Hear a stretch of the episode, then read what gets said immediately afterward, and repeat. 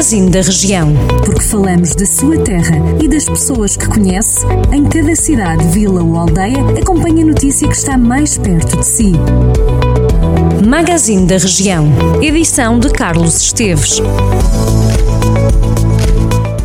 A Câmara de Carregal do Sal está a realizar um estudo sobre a saúde mental da população do Conselho. O Serviço de Psicologia da Autarquia quer avaliar o impacto da Covid-19 no bem-estar psicológico das pessoas com mais de 18 anos. A psicóloga Leonia Martins acrescenta que este estudo é o primeiro do género a ser realizado em Carregal do Sal que se achou por bem realizar esta avaliação para conseguir servir melhor a população para o futuro próximo. Leonia Martins eh, revela que o estudo é voluntário e é para todos os que quiserem participar, o que é muito importante. Quanto mais pessoas houver no estudo, melhor vai ser o resultado, garante a psicóloga de Carregal do Sal.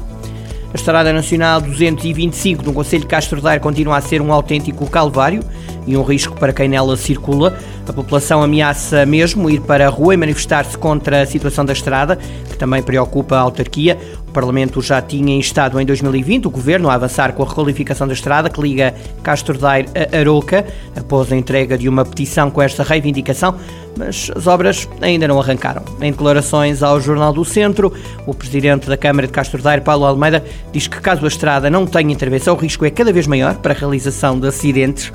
Almeida acrescenta que o Executivo tem vindo a receber garantias de que a requalificação vai avançar.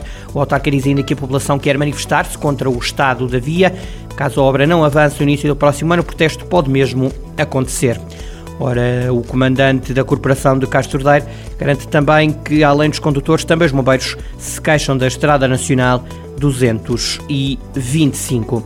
A Câmara de Armamar já abriu as inscrições para a entrega de bolsas de estudo para os alunos do ensino superior do Conselho. A autarquia quer apoiar os estudantes no valor total de 30 mil euros para este ano letivo. Diz o município presidido por João Paulo Fonseca que as candidaturas podem ser apresentadas até ao dia 17 de janeiro. Candidaturas essas que podem ser entregues no balcão único do município, nos espaços do Conselho ou então através do e-mail presidência.cm-arbamar.pt. As inscrições também podem ser feitas via correio para a morada Praça da República 5110-527 Armamar. Diz-lhe ainda que 12 fotografias foram premiadas pelo concurso de fotografia organizado pela Descobrir.org e que teve como epicentros a localidade Vila Maior, no Conselho de São Pedro do Sul e a região de Lafões. António José Rodrigues de Oeiras foi vencedor na categoria Vila Maior, arrecadou o primeiro e segundo prémios. O terceiro lugar foi atribuído ao fotógrafo Aníbal Serafim de Vila Nova de Gaia. Na categoria São Pedro do Sul, o primeiro lugar foi dado a Paulo Fernandes, um participante natural do Conselho. Aníbal Serafim tirou as fotografias que conquistaram o segundo e terceiro prémios.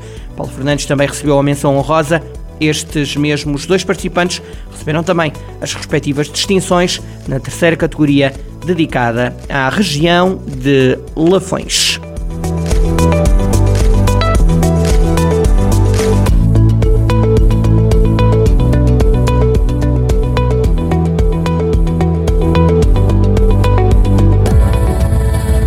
Jornal do Centro, a rádio que liga a região.